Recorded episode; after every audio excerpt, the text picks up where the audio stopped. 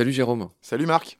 Aujourd'hui, on va parler de stars des océans, on va parler des hippocampes qui appartiennent à une famille qui s'appelle les Syniatidés. On va tout de suite régler le cadre de ce que ça veut dire. Syniatidés, ça veut dire en gros la bouche soudée. On en a l'intuition quand on regarde un hippocampe, ils ont une espèce de tube, ils ont une toute petite bouche au bout.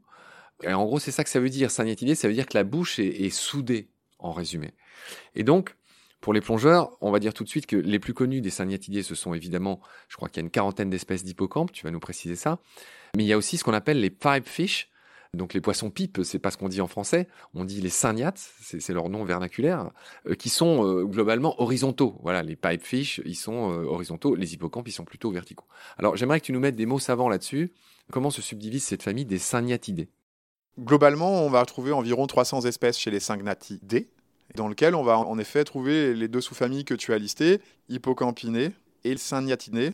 Les Syniatidés se subdivisent en deux sous-familles. Il y a les Hippocampinées qui regroupent la quarantaine d'espèces d'hippocampes et il y a les Syniatinés Hein, toujours pareil, D c'est la famille et Né c'est la, la sous-famille, on va dire, qui regroupe tous ces poissons, on va dire, horizontaux qu'on appelle les pipefish. Comment on les appelle en français d'ailleurs? Les cygnates. Il n'y a pas cette histoire de pipe euh, en français, en Mhm. effet. Il y en a beaucoup en mer Rouge, il y en a même en Méditerranée, Mhm. on le dira.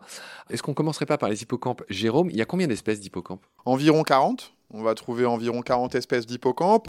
Je veux pas t'embêter, mais il me semble que j'ai vu 47. C'est différent sur chaque truc et j'ai toujours tendance à prendre la plus élevée parce que je me dis qu'on en découvre peut-être des nouvelles. Euh, On va forcément en découvrir des nouvelles parce que ce sont des animaux qui ont des capacités de camouflage, ils sont, peuvent être très petits sur des endroits très, euh, très réservés et euh, très endémiques, puisqu'on peut avoir des hippocampes de la taille d'un grain de riz, Hippocampus bargibanti, Ouais. que tu dois connaître, c'est ce Bien sûr. fameux petit hippocampe, Alors, il est blanc et rose. Son nom, c'est aussi l'hippocampe pygmée. c'est ça, Il vit sur des gorgones un peu rouges, rouge-blanche, totalement identique à lui. totalement identiques. Il, il peut faire, alors toi tu dis la riz, j'ai toujours du mal à te croire, mais, mais on dit qu'il peut faire jusqu'à 2 cm et demi. C'est le plus petit de toute cette famille de Mhm. 47 euh, hippocampes.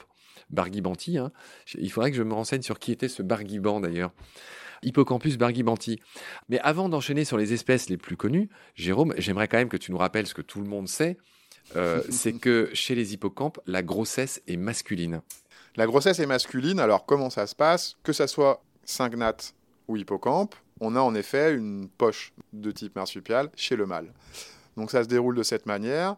La femelle va pondre ses œufs, va émettre une danse avec le mâle, où ils vont s'enrouler l'un autour de l'autre pour connecter en fait les deux orifices, et la femelle va déposer les œufs dans la poche incubatrice du mâle. Je m'empresse de glisser qu'à l'instar de certains insectes, la femelle est munie de ce qu'on appelle un ovipositeur, c'est-à-dire d'un petit tube qui lui permet d'envoyer ses œufs non fécondés, donc ses Ouais. ovules, dans le ventre du mâle qui, j'imagine, les féconde aussitôt. C'est ça, en fait, tube ou alors une, euh, une adaptation en fait de l'ouverture de sa poche pour permettre de bien faire, on va dire, le, le raccordement, la jonction entre les deux poches. Et en effet, ensuite, les œufs sont, sont fécondés euh, dans la poche du mâle. Alors, on redit que les hippocampes, ils sont redressés, d'où Ouais. leur nom de cheval de mer. On redit que les syniates, ils sont plutôt, ils leur ressemblent, hein, ils sont aussi Ils ont la même tête. revêtus de, de plaques osseuses, ce qui Tout les rend d'ailleurs assez indigestes, euh, que ce soit les hippocampes ou les pipefish. Enfin voilà, ils- on a l'impression qu'ils sont un peu caparaçonnés aussi. Ils ont tous les deux cette mâchoire tubulaire soudée. Voilà, ils se ressemblent, en effet. Et c'était juste pour ajouter que chez les syniates, les œufs peuvent être non pas à l'intérieur du ventre, mais à l'extérieur, sur le dessous du ventre. Alors, certaines espèces, en effet, la poche n'est pas fermée. C'est-à-dire que les œufs peuvent être adhésifs et collés sous le ventre du mâle, mais à l'eau libre, j'ai envie de dire. Tu as parlé de poche marsupiale, c'est évidemment pas le terme, Non. mais dans une description dans la littérature, j'ai lu que c'était assez joli. L'hippocampe euh, était une sorte de mix entre beaucoup d'animaux.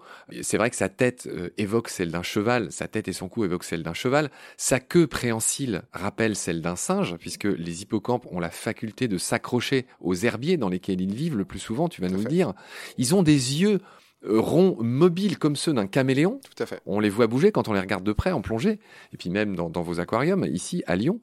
Et puis, tu l'as dit, il a une poche marsupiale, le mâle a une poche marsupiale comme les kangourous, en effet.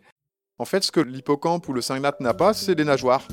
Euh, C'est le poisson qui a euh, le moins de mobilité liée aux nageoires et qui a donc du coup besoin de cette queue préhensible pour pouvoir se suspendre, que ce soit dans les zones de vie euh, euh, d'herbier ou de gorgone, afin de pouvoir être soit dans une action de mimétisme, soit dans une action d'alimentation.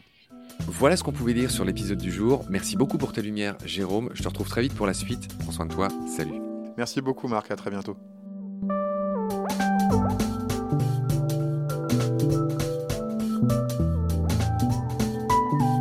L'océan, c'est la vie. C'est-à-dire que notre vie est intimement liée à la vie de l'océan. Voilà, c'est ça, pour moi, la seule chose qui compte. Tout le reste est secondaire, tirer du pétrole, des trucs. Pourquoi faire? Pour augmenter de 5% la production Rigolade